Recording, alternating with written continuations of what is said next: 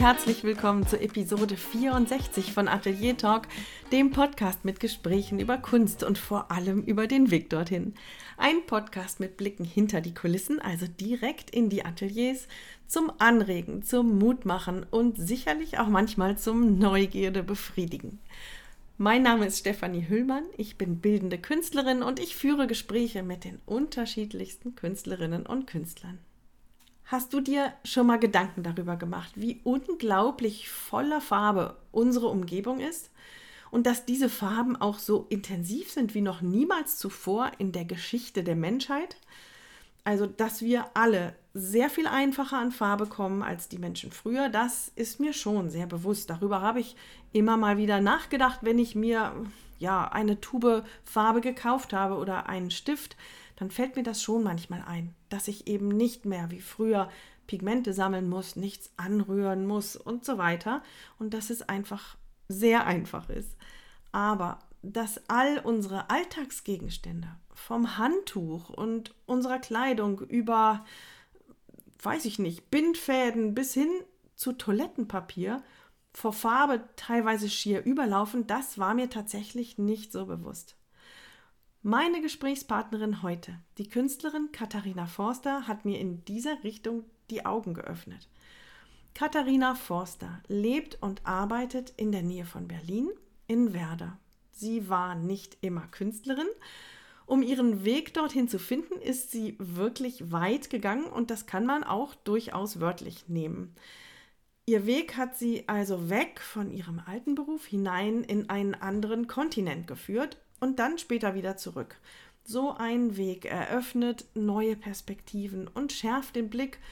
Und so durfte ich heute ein wirklich interessantes Gespräch mit einer sehr warmherzigen Gesprächspartnerin führen, die uns mitnimmt und teilhaben lässt an ihren Gedanken, an ihren Erinnerungen und ihren Erfahrungen. Und dann natürlich auch zum Sinn und Unsinn von Farbe auf Toilettenpapier. Mehr verrate ich aber jetzt nicht erst einmal ganz viel Spaß beim Zuhören. Hallo, liebe Katharina, herzlich willkommen. Danke. Ich freue mich, dass du da bist. Und ich möchte gerne anfangen mit einer Frage, die vielleicht alle überrascht, aber dich wahrscheinlich überhaupt nicht. Hast du heute schon was Rotes gesehen? Aber sicher. Achtest du auf rote Sachen bewusst in deinem Alltag? In meinem Alltag ja. Also allein wenn ich mich hier jetzt umgucke, wo ich sitze in meinem Wohnzimmer, ist ganz schön viel rot. Und ja, vielleicht, aber geschickt verteilt. Vielleicht erklären wir mal, wie das kommt. Ähm, auf Instagram hast du immer ähm, Something Red on Tuesday. Jeden Dienstag postest du etwas Rotes, aber nicht nur auf Instagram, habe ich gesehen. Du weist auch auf deiner Webseite darauf hin, ähm, dass du diesen dieses Ding hast mit Rot. Wo kommt das her? Was ist das genau? Gute Frage mit dem, woher das Rot kommt. Ich habe einmal, ich hole einmal ein bisschen aus, tatsächlich eine Ausstellung auch dazu gemacht. Die hatte den Obertitel Drawn to Red, also zum Rot hingezogen. Und da habe ich das dann auch, wurde ich gefragt, wieso komme ich zum Rot? Und ich habe das für mich irgendwo daran festgemacht, da war ich ganz klein noch und da haben wir einen Spaziergang gemacht als Familie. Also ich muss wirklich sehr klein gewesen sein. Und da war ein Haus und da war eine rote Schubkarre, diese Metallschubladen, äh, Schubkarren. Und die stand da am Hof und ich wollte die irgendwie unbedingt mitnehmen. Und das ging nicht. So ist das halt. Ich muss drei gewesen sein, dass dann die Eltern sagen, tut mir leid, die gehört aber den Kindern hier an dem Hof. Und das war für mich irgendwie, zumindest muss ich nachdem ich mich damit mal beschäftigt habe, woher kommt dieses Rot, muss ich immer gerne an diese rote Schublade, äh, Schubkarre denken und ich weiß nicht, wo das war. Ich habe aber auch noch nicht wieder meine Eltern gefragt, wo das war. Es bleibt einfach dieses Bild von einem großen Haus mit einer roten Schubkarre, die ich so gerne haben wollte. Und wie muss ich mir das vorstellen? Du bewegst dich durch den Alltag, ähm, durch die Stadt beim Einkaufen und es fallen dir bewusst rote Dinge auf, ja? Ja, also ich muss schon ein bisschen den Fokus wieder drauf richten. Es ist nicht alles Rote, sonst werde ich, ähm, ja, geht ja. gar nicht, abgelenkt. Nicht alles, ja, das glaube ich. Alles, ja. Genau. Aber ich freue mich tatsächlich und ich habe jetzt über die Jahre auch gemerkt, das ist sehr hilfreich, denn so oft werden wir gefragt, was ist deine Lieblingsfarbe? Damit fängt es an, aber auch, was weiß nicht, welche Schoko willst du auswählen? Und ich gehe dann auch, ach, rot, dann ist die Auswahl schon mal kleiner. Oder wenn jemand mir was schenkt, rot ist auf jeden Fall, es macht manches so einfacher. die Entscheidung nach der Farbe nicht mehr gefällt werden muss.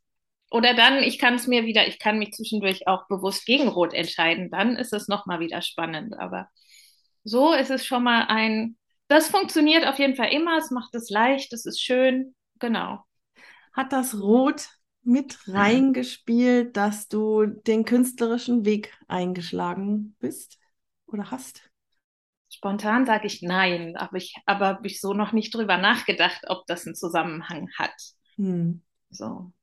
Ja, du bist ja also, wenn man, wenn man hört, wenn man Rot hört, wenn man Künstlerin hört, ähm, dann denkt man ja auch gleich irgendwie an, an Malerin, denke ich mal. Wie ist denn das, wenn du so auf einer, auf einer Party stehst und man nippt so fröhlich ähm, und entspannt an einem Gläschen Sekt und dann Hallo, wer sind Sie denn? Was machen Sie denn hier? Und kennen Sie die Gastgeberin? Und ja, was machen Sie denn so? Seit wann kannst du denn so ganz entspannt sagen, ja, ich bin Künstlerin? Tatsächlich mehr oder weniger seit dem Studium oder da war noch, ich studiere gerade Kunst, aber dann schon ziemlich, ja, zeitgleich. Mhm. Und das ist insofern spannend, die Frage, weil ich ja vorher einen anderen Beruf gemacht habe und da konnte ich das nicht sagen, dass ich der oder äh, diejenige bin mit dem Beruf. Hm. Und da das, wir, das ist mir, ja genau, das ist mir sehr aufgefallen, dass ich da einen Unterschied gemacht habe. Das glaube ich, ja. Ja. So ein Studium hilft, glaube ich, wirklich, das ein, laut auszusprechen vor anderen und vor sich selber. Und jetzt stellen wir uns die Situation weiter vor. Dann steht man da mit dem Glas Sekt und du sagst, ich bin Künstlerin. Ähm, dann kommt ja meistens, ich weiß nicht, geht es dir auch so, malen Sie oder was? Und dann sagt Katharina wahrscheinlich, nee, ich bin Bildhauerin. Und die Bildhauerin, da steigt, steigt ja dann das Bild, ja, du arbeitest mit Stein, du holst Skulpturen aus Stein und das ist ja dann auch wieder ein falsches äh, Bild. Wie, wie stelle ich mir das Gespräch vor? Wie, wie stellst du dich vor und das, was du machst? Ja, du hast das genau beschrieben, die, die Herausforderungen, die ich da immer wieder oder wo ich mich so wiederfinde und merke, ja, der, der Anfang ist, wenn ich sage, ich bin Künstlerin, dann geht das Gegenüber erstmal davon aus, ich bin Malerin. Mhm. Dann ist das, das Pendant dazu ist Bildhauerin und die bin ich auch nicht. Ich habe Bildhauerei nicht studiert. Und dann betone ich, dass ich freie Kunst studiert habe, um das so irgendwie da wieder rauszukommen aus diesem Bildhauer, bildhauerischen oder malerischen. Und dann beschreibe ich am liebsten, welche Materialien ich nehme, dass die nicht Stein, Holz, Metall sind, nicht im, im genau, nicht im klassischen bildhauerischen Sinne, sondern Alltagsmaterialien. Jetzt kann man auch sagen, Metall und Holz ist auch im Alltag, aber wenn ich jetzt, ja, dann liste ich meine Teebeutel, Schnuller, Wachs, Vogelnester, ähm, Plastikteile auf. Und hm. ja, um einmal noch da auszuführen, ich hatte mit einem Künstlerkollegen mal, das geht ja immer wieder darum, wie stelle ich mich vor als Künstlerin, wie schreibe ich einen kleinen Text zu dem, wer ich bin, was ich mache. Und da hat mir ein Kollege mal geholfen und sagte, ich nehme farbige Plastikteile und benutze die wie Farbe aber nicht unbedingt als Farbe auf Leinwand, sondern als Farbe im Raum und als Skulptur. Und das hat mir sehr gefallen, dass ich ne, die Gegenstände, die, die, das Material nehme, was ich nutze und daraus genau das als Farbe nehme, ohne dass ich die klassische Farbe aus der Tube oder als Stift oder so benutze. Ah, ich habe mich das wirklich gefragt, weil ähm, ich habe ja so ein bisschen so ein ähnliches Problem, wenn ich die Sachen aufnähe auf Papier oder Leinwand. Ähm, meistens kommt eben die Frage, ach, malen Sie? Nein, ich nähe. Huch, ja, was denn? Und bei dir ist es, habe ich mir vorgestellt, noch mal eine Nummer schwieriger. Aber das ist eine, eine schöne Beschreibung mit den Farben, ja. Ähm, am liebsten würde ich jetzt gleich einsteigen in warum Schnuller, warum Nester, warum Teetypen. Aber lass uns mal einen Schritt zurückgehen.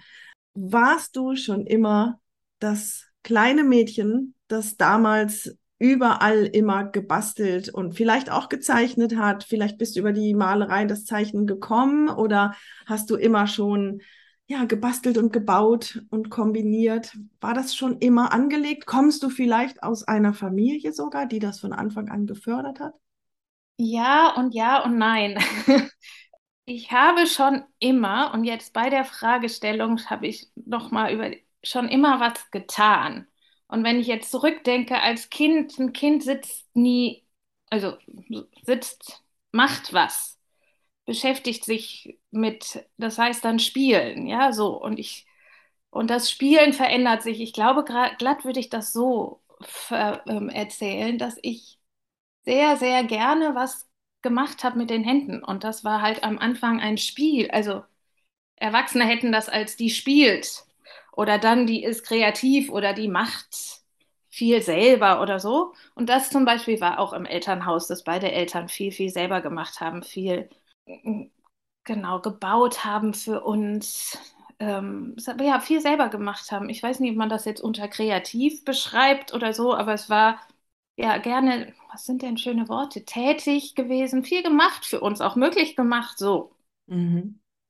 Und das heißt, ähm, es ist also eine Familie, in der das quasi normal war. Man hat eben die Dinge selbst gemacht und gehäkelt, gestrickt, gebaut. Ja, also jeder wie er wollte und konnte und wo es, genau, mhm. genau. Viel mit selber machen wir jetzt so einen Oberbegriff zum Beispiel. Ne? Ja. Und dann hast du aber, haben wir ja eben schon durchgehört, nicht gesagt, so ich studiere jetzt Kunst, sondern du hast erstmal einen anderen Weg gewählt. Welcher war denn das? Ich habe dann erstmal eine Ergotherapie-Ausbildung gemacht in Deutschland und habe die aber zum auch ausgewählt aus dem Grund, weil da viel äh, Handwerk drin ist. Also im, im Ideal, in der, also in der Ausbildung ist ein Großteil Handwerk gewesen, weil der Ansatz ist, dass man mit dann den Klienten übers Handwerk, über etwas tätig sein, ähm, hilfreich, heilend, therapeutisch unterstützen kann, so rum vielleicht. Ja. Heißt es, ist die Idee, ein Kunststudium zu beginnen, kam damals noch gar nicht? Oder hast du damit geliebäugelt, aber es fehlte der Mut? Oder lag das einfach noch gar nicht auf deinem Weg damals?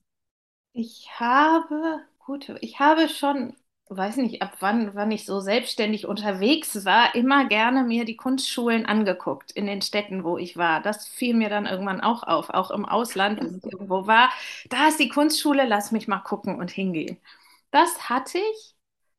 Das ist ja spannend. Auf die Idee bin ich ja nie gekommen. So, also ich weiß, dass ich in Wien und in München und in Düsseldorf und in Florenz und frag mich nicht an den Kunstschulen war, in Berlin in Hamburg überall immer wieder bei den Kunstschulen war und da mir die angeguckt habe, da reingegangen bin und so, ja, das ist mir dann irgendwann, ja, das war irgendwie so Thema. Ich habe nach, mich erst nach der Ausbildung zum Kunststudium beworben.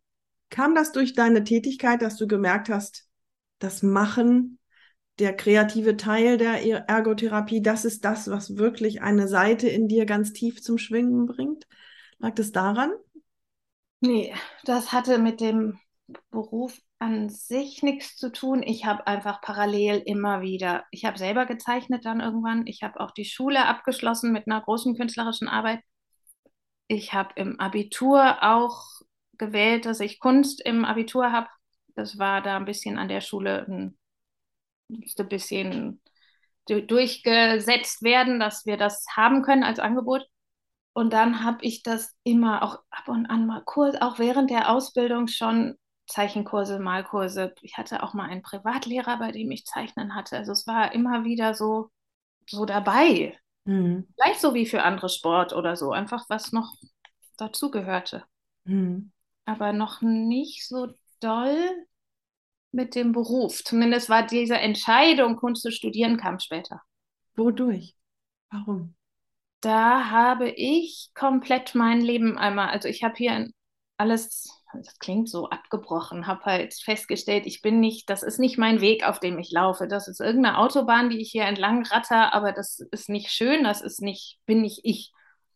ich Nimm uns da mal, das ist ja ganz, ganz spannend. Nimm uns da mal bitte mit in, in die Katharina hinein. Wie ging es dir zu der Zeit? Ich meine, es gibt viele Menschen, die sagen, irgendwie ist es nicht. Aber was genau hast du gespürt und was hat dir dann den, die Kraft gegeben zu sagen, ich breche das jetzt ab, ich mache jetzt was anderes? Also gespürt habe ich zum Beispiel, als ich dann als Ergotherapeutin, ja, es war sogar schon in der Ausbildung und dann, ja, in der Ausbildung schon, dass ich ab Sonntagmittags gemerkt habe, nee, ich freue mich gar nicht auf den Sonntagabend, denn dann kommt ein Montag und dann bin ich wieder irgendwo, ja, wo es, das war schwer, das war nicht gut, das war nicht angenehm, das war einfach nicht in Ordnung. Und ich weiß auch, dass ich glaube, einige Sonntage Abend da saß und gezeichnet habe. So, jetzt im Gespräch kommt wieder ein Bild, dass ich auch im Bett noch saß und dann gezeichnet habe. So. Damit es dir besser geht und der Sonntagabend nicht mehr so trübe ist. ja, wahrscheinlich. Das war nicht so bewusst, aber das war das, was mir, was wahrscheinlich würde man sagen, gut tat oder was, mhm. was einfach war, was, ja, genau so. Ich habe, ja, das, das waren so einfach so Beobachtungen und dann habe ich die Ausbildung zu Ende gemacht. Mhm. Und danach mich einmal beworben an der Kunstschule, bin abgelehnt worden und habe dann eine Stelle gesucht. Wo hast du dich beworben? Welche Kunsthochschule war das? Das war die Utica in Berlin. Und wie fühlte sich das an für dich? Hast du dann, war das leicht zu sagen, okay, ich habe ja auch nicht mich jetzt jahrelang darauf vorbereitet wie andere, oder war das schon ein blödes Gefühl, diese Ablehnung? Das war spannend. Das war, da war eine Enttäuschung dabei, so. Aber ich glaube rückwirkend auch irgendwie eine Erleichterung in dem Moment. Aber das klingt jetzt spannend. Ja, es war auch eine Erleichterung. Ich bin heilfroh, dass ich nicht genommen bin. Da, genommen wurde damals. Deswegen vielleicht auch die. Das war nicht. Ich weiß nicht, ob ein Teil von mir gewusst hat, das ist noch nicht das Richtige. Mhm. So, ich weiß nicht, ob ich es mit Freude gemacht hätte, ob es gepasst hätte oder so. Und wenn ich das, jetzt kann ich sagen, es hätte nicht, weil weiß man nicht, keine Ahnung, es ist total spekulativ. Aber ähm, in dem Brief, den ist dann, genau, in der, in der Absage, die ich gekriegt habe, da stand was drin. Den genauen Inhalt sage ich jetzt hier nicht, aber das hat mich zum Lachen gebracht. Ich habe irgendwie gemerkt, das stimmt nicht was hat, ihr da geschrieben habt. Und damit hat jetzt doch einen, einen, Hinweis geben. Da sind wir jetzt zu neugierig. nee, macht ähm, ja die. Ich glaube, dieser Brief hätte das Selbstverständnis in meiner in meinem, meinem der Brief hatte das Potenzial zu sagen, du bist nicht geeignet als Künstlerin oder so. Oh, ja, ah, oh, okay. so. Und das hat der Brief nicht geschafft. Und das fand ich in dem Moment sehr schön. Na, der ja. hat mir nur gezeigt, boah, wenn ihr solche Briefe schreibt, dann, dann will ich da nicht hin. Macht das Sinn? Vielleicht so. Das macht total viel Sinn. Ähm, das zeigt aber auch, dass du schon ganz schön gut gefestigt warst. Vielleicht auch durch die Erfahrung mit der Ausbildung oder, oder keine Ahnung, vielleicht bist du auch so gebaut, dass du sagst, nee, das ziehe ich mir jetzt nicht an. Aber ich kann mir vorstellen, wenn solche Briefe verschickt werden, das ist ja schon irgendwie bitter. Ne? Mhm. So. Aber ich kann mir auch vorstellen, dass du, du hattest ja gesagt, es war eine gewisse Erleichterung. Da hast du erstmal, du wusstest, du hast versucht, dann ist das abgehakt gewesen und dann konntest du ja erstmal in deinen Beruf gehen, ohne, ohne zu zweifeln. Ja, bis es dann irgendwann anscheinend nicht mehr ging, ja. Genau. Und vielleicht was spannend, also was noch wichtig ist nebenher, ich war ja dann in Berlin divers angestellt. Ich habe irgendwann mir gerne den Montag freigenommen als Angestellte und dafür freitags länger gearbeitet. Das war wunderbar, die Woche mit dem freien Tag zu beginnen, um diesem, was ich vorhin erzählt habe, dem Sonntagnachmittagsgefühl ein Schnippchen zu schlagen. Und dann war wunderbar. Alle gingen montags zur Arbeit. Ich hatte noch einen Tag Pause und dann, genau, war das sehr, sehr schön. Und ich habe gerne freitags länger gearbeitet, während meine Kolleginnen gerne freitags frei hatten und so passte das.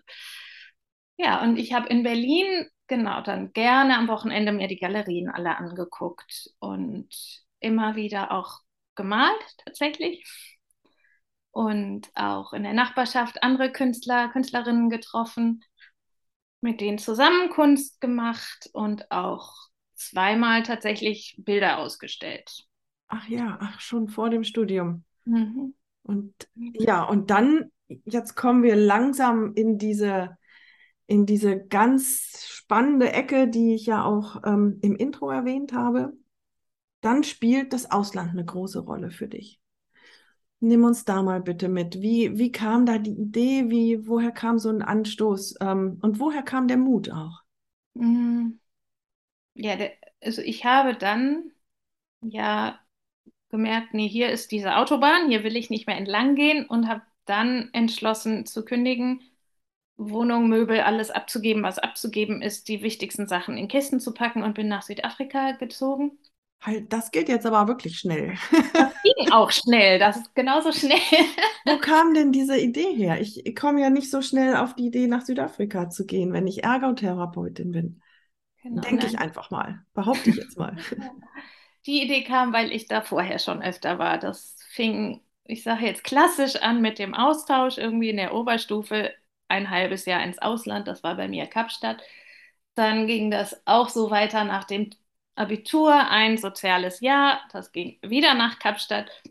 Dann war das meine erste feste Stelle, mein erstes Gehalt, der erste Urlaub und wieder darunter und irgendwie ah. haben mhm. sich, ja, ist das einfach Teil von meinem Leben, dass ich da so oft war und da viele Verbindungen, viele Freundschaften, viel Erfahrung, einfach wirklich Lebenserfahrung auch ist, die ich da habe und an die ich gerne immer wieder anknüpfe. Und das Zweite, nee, das war, ach nee, das war vorher, nee, das macht nicht. Irgendwann kam noch mal der Gedanke, dass das ja auch ein Land ist, wo man Englisch sprechen kann und so, dass das doch ganz praktisch ist. Aber ich weiß nicht, woher der Gedanke gerade kam. Jetzt die Frage bist du dann schon, hast du dich von Deutschland aus ähm, beworben für die Universität und bist dann mit diesem festen Ziel nach Südafrika gegangen oder bist du erstmal ganz, ich sehe dich schon Kopfschütteln, du bist ganz offen nach Afrika gegangen und mal zu schauen, was so passiert? Genau, wichtig war, glaube ich, hier, hier weg, das war klar. Dann da kenne ich es, da weiß ich. Und dann war das Erste, dass ich eine Freundin angerufen habe und gesagt habe, ich möchte gerne dann und dann kommen. Hast du eine Idee, wo ich wohnen kann? Und die sagte, bei mir ist dann ein Zimmer frei, kannst da gerne einziehen. Da war das abgehakt. Und das Zweite, was ich dann brauchte, war ein Job, weil, genau, um da länger zu bleiben, also sonst als Tourist können wir Deutschen da einfach hin. Drei Monate ist es jetzt. Und ich wollte ja länger bleiben. Und dann hatte ich, ich weiß nicht mehr worüber, eventuell hat Google mir das hingelegt, von irgendwem hatte ich es, dass ich mich da bewerben kann auf eine Stelle. Mhm. Eine, mit der ich auf jeden Fall erstmal da sein kann, ein Visum habe, ein Gehalt habe und dann gucke ich, was dann passiert. Und so mhm. habe ich das gemacht. Hatte die beiden Sachen und habe dann hier langsam die Fäden alle beendet. Mhm, verknotet. alles und Möbel verschenkt und verkauft und sowas alles. Also verabschiedet, wo es nötig da ist. bestand noch gar nicht das konkrete Ziel, Kunst zu studieren in Südafrika. Ja. Wie alt warst du da, Katharina, als du den Schritt gemacht hast? Da war ich 27. Genau. Und dann warst du dort in Südafrika und ja, wie stellen wir uns das vor? Ist dann die Kunst aus dir herausgebrochen, nochmal ganz neu und intensiver? Fast dieser Schritt hier alles abzu, ja, abzubrechen, sage ich jetzt, das, oder das hier, ja, erstmal, ja, vielleicht ist abbrechen. Abbrechen klingt so hart, einfach zu verändern, vielleicht so. Der war nicht leicht, da habe ich geschwitzt und geweint und das in Frage gestellt und alles. Mhm. Und in einem solcher Gespräche war dann auch, ja, aber was machst du denn dann da? So, weil ganz klar war, diesen Job, den ich hatte, das ist nichts, wo was irgendwie für mich also langfristig was war, wo ich merke, da gehöre ich hin oder so. Das war ein Job für die Gründe, die ich gerade genannt habe, Geld und Visum. Zum Überleben am Anfang, ja. Genau. Mhm. ja, ja. Und dann kam bei einem dieser Gespräche noch in Berlin dieser ganz klare Moment, halt, Kunst studieren. Das versuche ich jetzt nochmal. Wenn ich das nicht jetzt nochmal versuche, dann war es das. So, diese, so, so ein, so ein Endlichkeits- Moment vielleicht, das klingt jetzt so, so groß. Auf jeden Fall weiß ich genau, wo ich saße, mit wem ich saße, an welchem Ort und wie dieser Moment war. Ja, klar, dann habe ich wahrscheinlich gegoogelt, was man machen muss, Mappen gemacht und da an zwei Kunstschulen die Mappen vorbereitet, noch hier mit runtergenommen und mich beworben. Und, ja. Das sind ja schon so die, die ganz großen Momente, ne? bei denen wir genau wissen, wo wir saßen, was aus was vorm Fenster war, was wir angehabt haben oder sowas. Also das war dann schon ein, ein ganz wichtiger, bahnbrechender Moment für dich. Ne? Ja. Mhm. So kann man es dann jetzt auf jeden Fall sagen. In dem Moment war es ein Gespräch mit einer Tasse Kaffee in der Hand. Aber ja. Ja. Und dann hast du dich beworben in Afrika und bist offensichtlich auch genommen worden für das Studium. Ja, da ich bin an beiden Unis, Hochschulen, wie auch immer, genommen worden und durfte mich dann sogar entscheiden.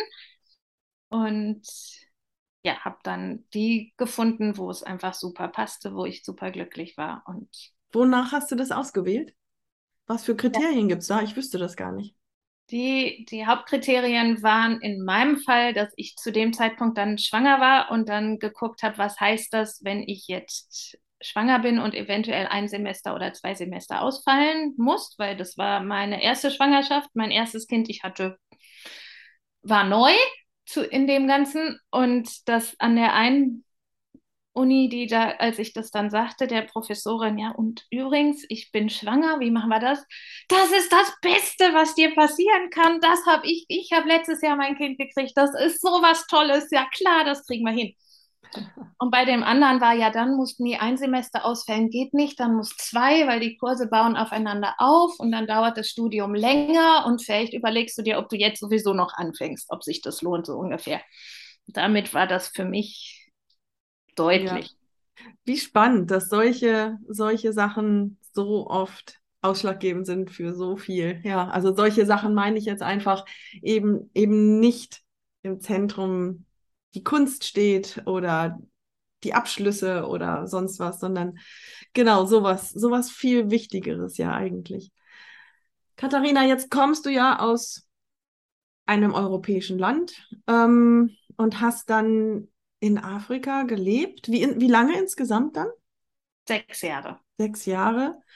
Ähm, ja, da ist auch natürlich ein großer Anteil an europäischer Kultur, der da hingekommen ist, aber es ist natürlich afrikanische Kultur, na klar, selbstverständlich.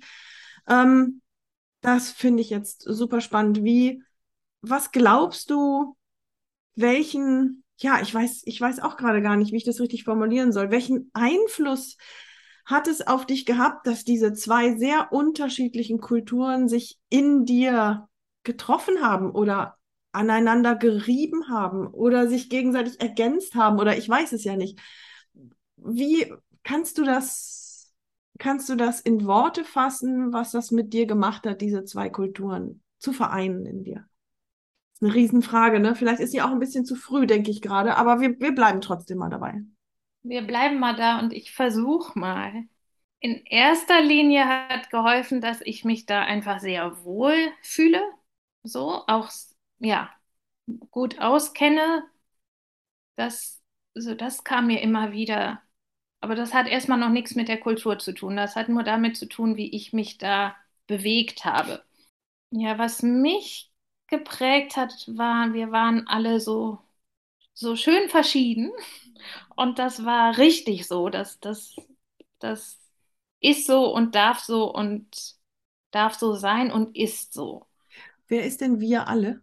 Jetzt, wenn ich jetzt nur von meinem Semester ausgehe, so zum Beispiel, aber auch die, an die Dozenten, die Professoren an der Uni, wir waren alle sehr, ja, sehr verschieden. Und ich mag jetzt sagen, also andersrum, das ist gab da die Möglichkeit, dass jemand an, für Design an der Schule mit angenommen wurde, der herzlich wenig Kunstvorerfahrung hatte, weil die an den Schulen, wo er, wo er gewohnt hat, wo seine Schulen da war, Kunst einfach lange überhaupt kein Fach. Und trotzdem hatte er den Wunsch, Designer zu werden. Und der, der wurde auch mit, also der wurde auch gefördert. Nee, gute Frage. Vielleicht fällt dir noch eine Frage ein, die mir hilft, halt auf die richtigen Worte zu kommen. Vielleicht erkläre ich mal, ähm, wie, ich, wie ich auf diese Frage gekommen bin. Also ich entschuldige mich, die ist auch wirklich sehr, sehr umfangreich. Ähm, in meinem Kopf, oder ich fange mal anders an. Ähm, ich selber habe ja, ja lange Jahre in Japan gelebt die Ästhetik, die Farben dort, die Formen, die Herangehensweise an Kunst, ähm, an zeitgenössische Kunst, aber auch vor allem an die ur-uralte Kunst, ist so anders als bei uns.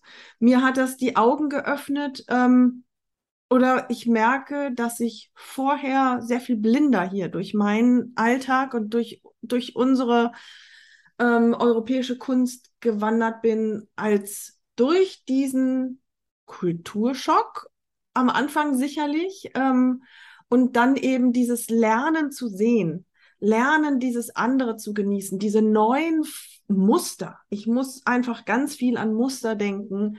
Und das alles hat mein Gefühl für die eigene künstlerische Herkunft ähm, gefördert und hat das Neue aber auch aufsaugen lassen. Und irgendwie ist daraus, glaube ich, was Neues entstanden. Für mich zum Beispiel war sehr überraschend, als ich nach meiner ersten oder in meiner ersten Ausstellung plötzlich hörte, deine Kunst ist so japanisch. Und ich war so, was? Ich habe dann geantwortet, ja, ich habe in Japan gelebt, aber hm, ich weiß jetzt nicht, wenn ich es mir jetzt anschaue, dann wird mir einiges klar. So, und wenn ich an Afrika denke, dann denke ich auch da wieder, also ich was ich da sehr aufgenommen habe, das sind die Farben der Natur. Roter Boden ganz viel. Ich weiß nicht, ob Süd Südafrika auch so ist. Und vor allem diese Muster. Überall. Die Stoffe. Ach, überall Muster. So. Und dann frage ich mich, ähm, wenn ich es dort studiere, was macht das mit mir, diese beiden Kulturen so zu vereinen? War das jetzt verständlicher, was ich meinte? Also es war auch vorher verständlich, ich habe nur noch nicht die, die Worte für eine Antwort gefunden, aber jetzt würde ich da anknüpfen, was also jetzt für mich mitgenommen habe, ist mit allem, was da ist, das Bestmögliche draus zu machen. Und auch ja alles zu, ich komme jetzt einfach zu meiner Kunst zurück und zu den Materialien, die ich nutze da ist zum Beispiel, wenn da ein Straßenschild ist, ein großes, so ein Autobahnschild, die Autobahn kam ja auch schon in unserem Gespräch, und jemand braucht eine Hauswand, dann findet man ein Haus, wo das Autobahnschild jetzt die Hauswand ist.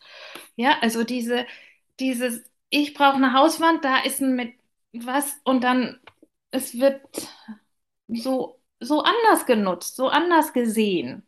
Ja, mhm. mhm. es ist so eine so ein anderer Umgang mit Dingen, mit eine andere Herausforderung auch, ja, das ist, ich, aber so, das hat mich be, be, ähm, beschäftigt, be, ohne be, bereichert. Ja, bereichert auch.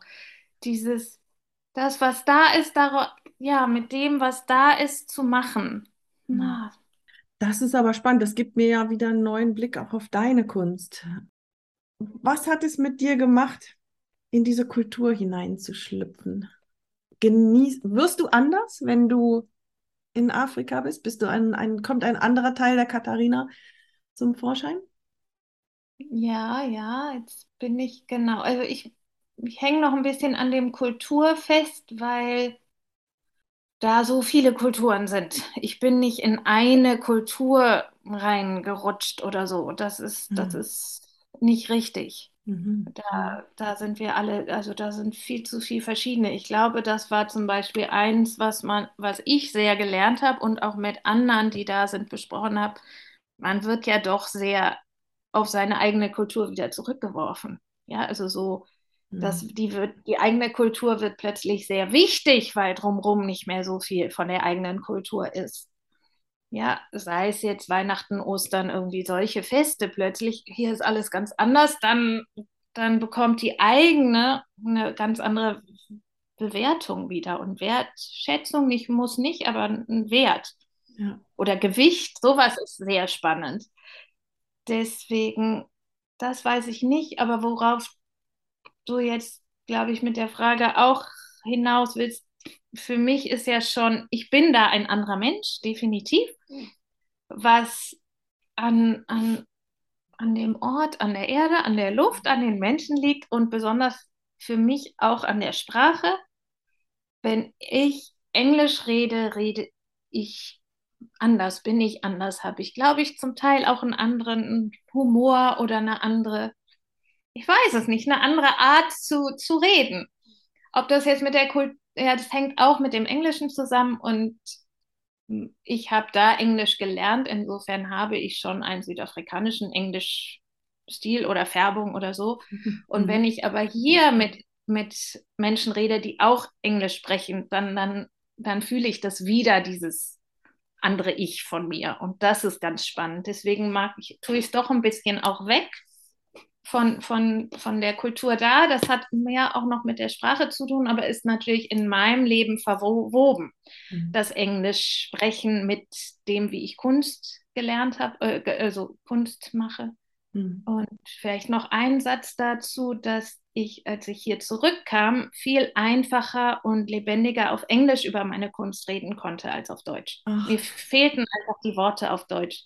Und ich habe meine ersten Ausstellungsführungen auf Englisch gemacht, obwohl drumherum nur Deutsche waren, weil ich noch keine Worte hatte, das auszudrücken. Wie spannend. So.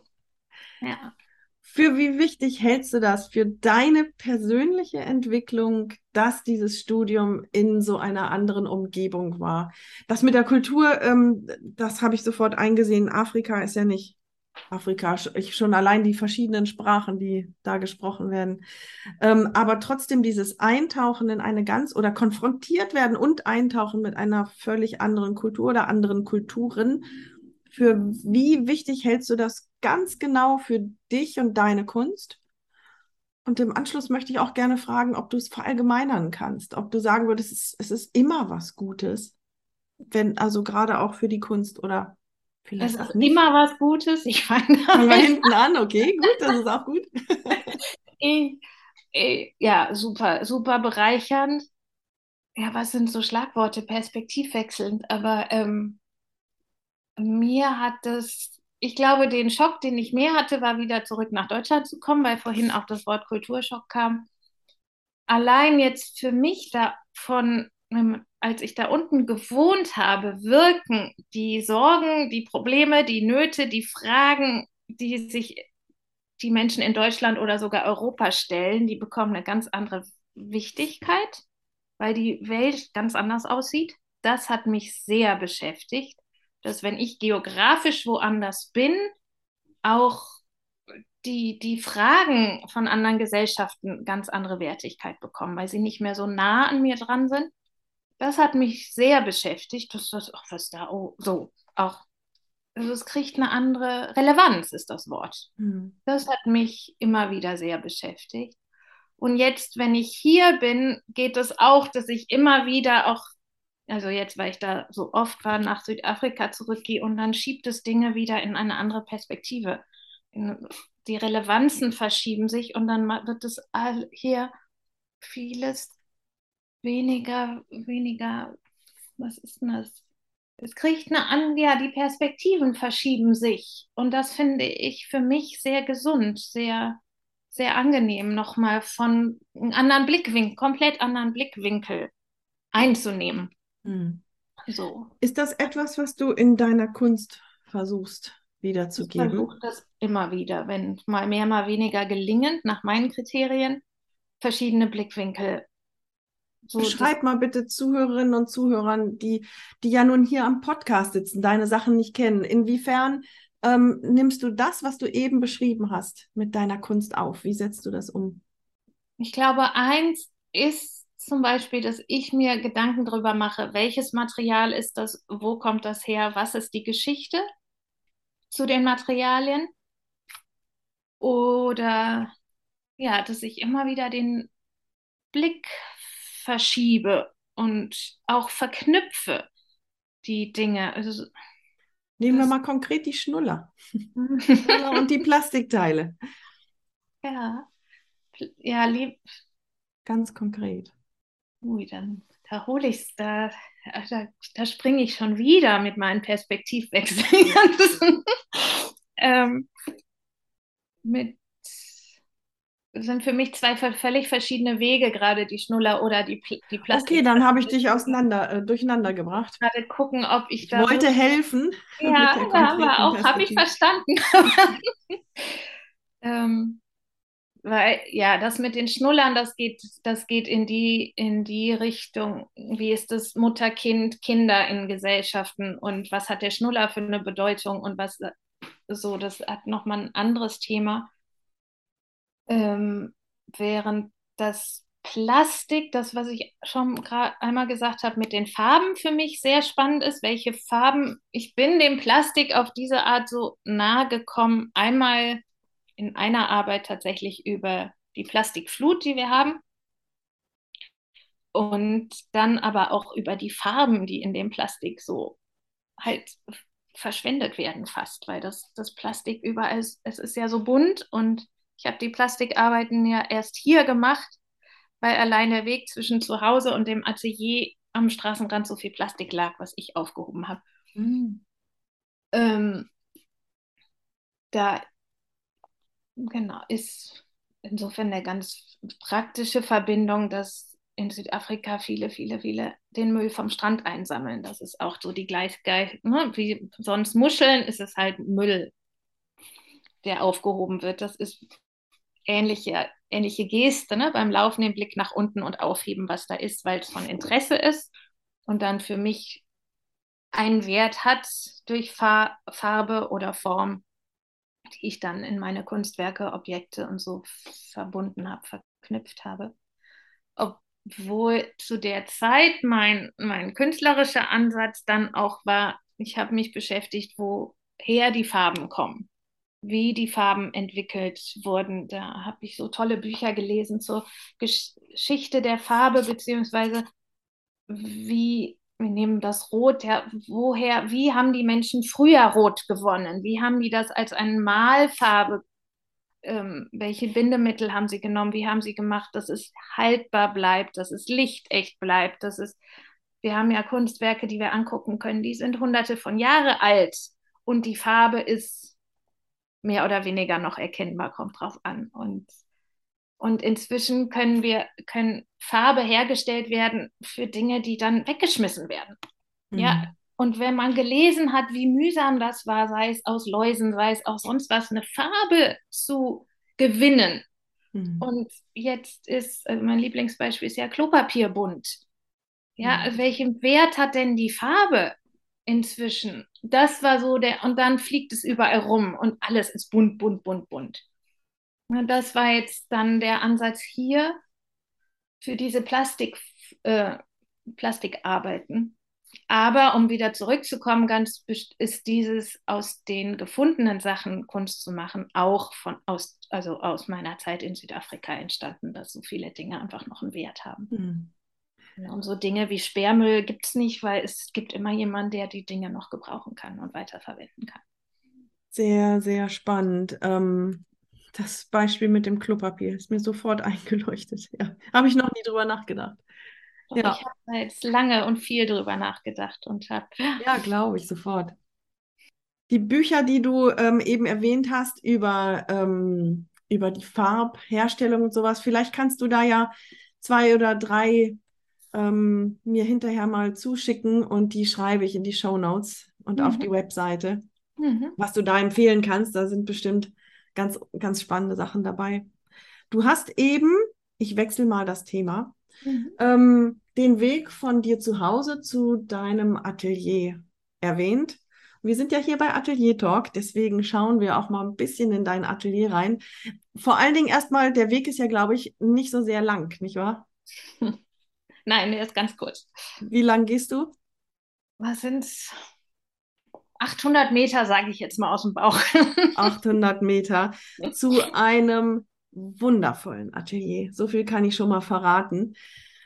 Wunder, wundervoll. Mir stand der Mund offen, als ich das erste Mal reinkam. Es ist überwältigend. Bevor du gleich mal beschreibst, bitte, ähm, wie lange hast du dieses Atelier schon? Wie lange bist du da drin? Ich bin jetzt genau sieben Jahre da. Sieben Jahre. Und wie wichtig ist dir so ein Atelier? Also jetzt nicht ähm, vom Gefühl her, sondern hat, hat so ein großes Atelier zu haben, sich auf deine Kunst ausgewirkt? Absolut. Das oh. ist sofort anderes Arbeiten. Und zwar nicht nur von der Größe der Arbeiten, sondern auch von den Ideen und vom Kopf her auch? Das geht einher. Mhm. Oder jetzt in dem, ich hatte vorher ein ganz kleines im Nebengebäude 13 Quadratmeter Bürozimmerchen und habe da kleinere Arbeiten gemacht, immer noch viele, also das Zimmer war gefüllt.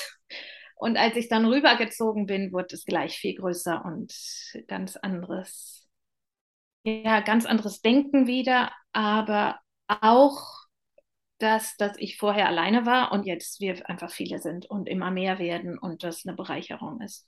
Genau, jetzt haben wir genug neugierig gemacht. Bitte beschreib mal, wie dein Atelier aussieht. Und es ist genau eine Ateliergemeinschaft. Bitte. Wir, ja, wir sind eine Ateliergemeinschaft, die in den letzten sieben Jahren stetig gewachsen ist und ganz besonders in den letzten zwei Jahren, da haben wir uns verdreifacht. Von das, auf wie viel seid ihr jetzt? Wir sind jetzt gerade 18. Oh. Mhm und haben auch vor zwei Jahren, und ich betone das, also ich fände das so, es, es war so kontra gegen, es, es war einfach grandios, ähm, dass wir uns verdoppelt haben. Wir haben eine zweite Halle dazu bekommen vor zwei Jahren. Ähm, das war so ein, so ein, wie sagt man, double, so eine zweischneidige Sache. Aber wir haben das, wir haben wundertolle Leute, noch wunderbare Leute gefunden, die da noch mit unserer Gemeinschaft dann jetzt erweitert haben und ergänzt haben. Und es ist also so. Halle, ich höre jetzt schon mal, es ist eine Halle, eine Turnhalle. Das ist eine alte Fabrik, die ehemalige Vulkanfieberfabrik in Werder an der Havel.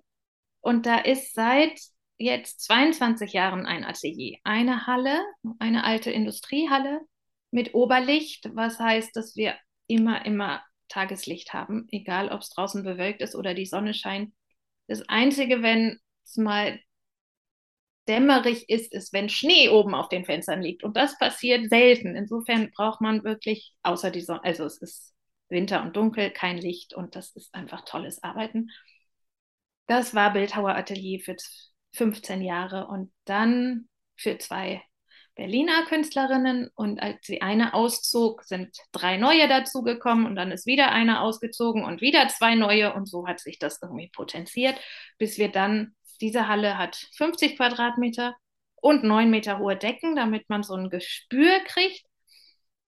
Und dann wurde uns eine, ähm, jetzt rutsche ich nämlich ins Englische, rutsche ich ins Englische, nebenan dahinter eine zweite Halle gekommen. Und dazu hat der Vermieter so ist es so strukturiert worden, dass die zu uns dazu kamen und dann konnten wir noch mehr Künstlern den Raum bieten. Und was viele sagen, die da reinkommen, neben der Architektur, die ist, diese ganze Fabrik ist aus den 30er Jahren und Betonbau ganz spannend, ähm, ist, dass viele sagen, das hat ein bisschen Kunstschulcharakter, weil es doch sehr offenes Arbeiten ist. Mhm. Also es gibt auch Räume, wo man die Tür zumacht und dann ist ein Schild vorne dran, hier wer da arbeitet, aber die Hälfte von uns arbeitet so, dass jeder zugucken kann.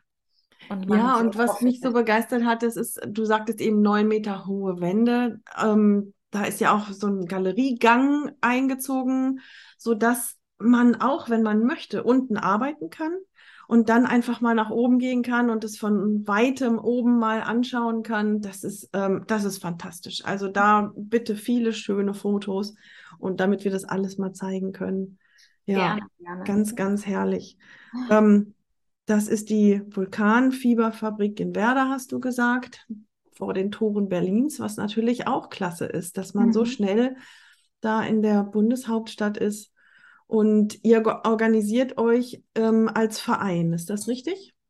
Wir haben auch einen Verein. Wir sind eine Ateliergemeinschaft, mhm. das ist unabhängig. Und dann haben wir jetzt vor zwei Jahren auch einen Kunstverein gegründet und machen mit der Verein nimmt jetzt immer wieder an verschiedenen Ausstellungen, also macht selber Ausstellungen. Wir haben just aktuell noch zwei Wochen eine Ausstellung, mhm.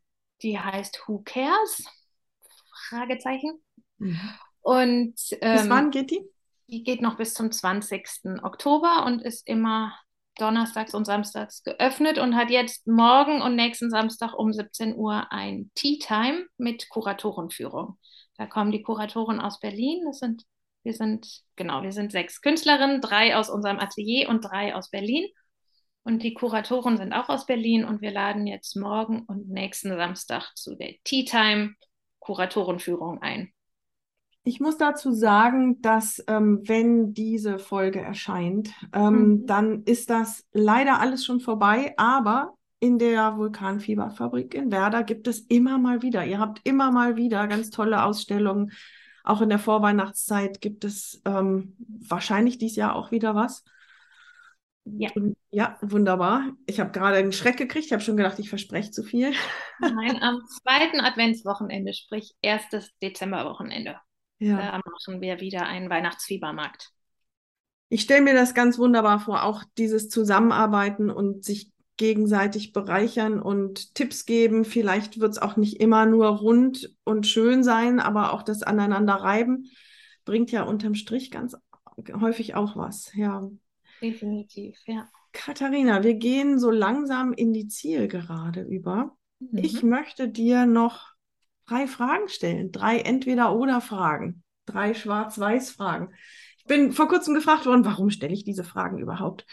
Ganz einfach deswegen, weil man dich in diesem Fall oder eben sonst die anderen Interviewpartnerinnen und Partner nochmal ein bisschen anders kennenlernt. Einfach nochmal Facetten hört, die dann vielleicht nur ein kleines Stückchen zeigen, aber manches Mal ja dann doch irgendwie die ganze Welt dahinter so ein bisschen erahnen lassen. Am Anfang meine Lieblingsfrage immer wieder, Kaffee oder Tee? Kaffee. Ja, ich habe es geahnt. Bei Katharina gibt es immer super leckeren Kaffee. Du hast zwei Kinder, jetzt bin ich gespannt, wie du das hier handhabst. Achterbahn oder Schaukel? Wilde Achterbahn, herzzerreißend oder gemütliche Schaukel? Schaukel, spontan, aber ich kenne auch Achterbahn. Aber du musstest überlegen, tatsächlich. Hast, hast du schon auch so einen, so einen, diesen, diesen Abenteuergeist in dir, ja, der sowas dann irgendwie grenzwertig austesten muss? Ob ich das muss oder nicht, das kommt. Ha! also ich wüsste sowas zu verhindern, von daher. Nein, ich, wenn ich noch kurz, also ich definitiv kenne ich Achterbahn, aber Schaukel ist viel besser. Ist besser, ne? E-Mail oder Brief? Brief.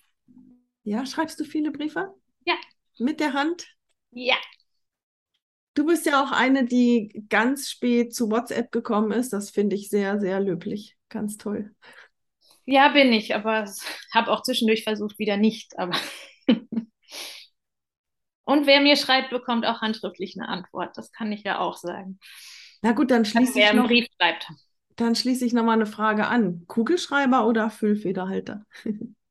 Grundsätzlich lieber Füllfederhalter, aber ich bin hier bei so einem Ballpoint-Pen. Wie heißt das? So ein super toller Zwischending. Gelandet. Ach ja. Gut, dann noch eine Frage, die sich da gleich anschließt. Playlist oder Schallplatte? Oh, ja, nee, wenn mehr Schallplatte und eigentlich ganz wenig Musik. Ach so, ganz wenig Musik. Wie handhabt ihr das im Atelier? Ist da oft Musik oder eher Stille? Da ist tatsächlich Stille oder jeder für sich. Kann, also wenn einer Musik, dann wird gefragt und das ist, nee, es ist tatsächlich still. Ja. ja. Ist auch schwierig bei so vielen Leuten, wenn da jeder irgendwie Musik dudeln ja. würde. Ja. ja. Katharina, das war ein sehr spannendes Gespräch. Ähm, ich würde so gerne eigentlich noch weiter fragen zu diesem Thema Kulturen, weil ich glaube, dass das ganz viel gemacht hat mit dir und mit deiner Kunst. Dieses, dieses Erleben. Schaffst du es im Alltag irgendwie, diese Reibung zu erzeugen, manches Mal, dass du was Neues, neuen Weg gehst, bewusst oder ein anderes Restaurant besuchst oder irgendwelche Reibungen erzeugst, um so ein bisschen so einen Hauch davon wieder zu haben? Doch, ganz bewusst, ganz oft. Also, wenn nicht inzwischen täglich. Zum Beispiel? Gute Frage. Zum Beispiel, das kommt automatisch, indem ich möglichst wenig automatisch mache. So, also. Schöne Antwort. Ja.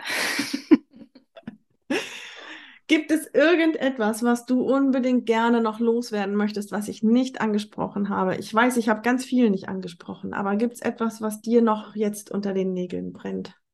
Es ist zu viel, was angesprochen. Ähm, nein, es ist. Es hat unglaublich Spaß gemacht. Ja, das will ich, glaube ich, sagen. Wunderbar, mir auch, ganz toll. Katharina, ich bin gespannt auf alles, was aus deinem tollen Atelier noch kommen wird. Ganz Danke. herzlichen Dank für deine Zeit und dass du da warst. Und ähm, wo findet man dich am besten im Internet? Am besten auf Instagram. Kat, also K-A-T-H, der Anfang von Katharina, unterstrich me and my hands. In eins durch. In einem durch. Und meine Webseite heißt auch meandmyhands.com. meandmyhands.com, cut unterstrich me and my hands. Wir verlinken alles. Vielen Dank, dass du da warst. Bis bald mal wieder. Ja, vielen Dank.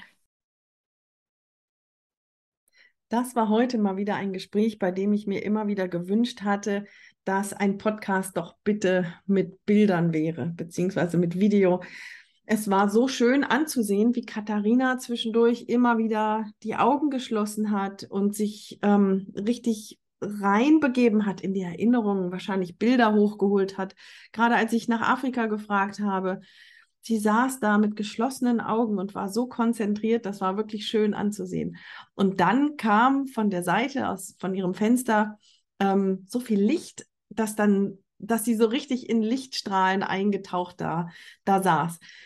Vielleicht kann ich davon was zeigen auf unserer Webseite. Das ist atelier-talk.com und auf, äh, auf Instagram heißt der Podcast Atelier Talk in eins durch. Und du kannst mich unterstützen. Und es geht hier nicht um finanzielle Unterstützung, sondern gerade auf Instagram bitte folgen, bitte teilen, bitte kommentieren, damit die Algorithmen uns entdecken und helfen, diese tollen Künstlerinnen und Künstler, die ich hier vorstellen kann, die Gespräche und eben auch die Mutmachmomente zu verbreiten.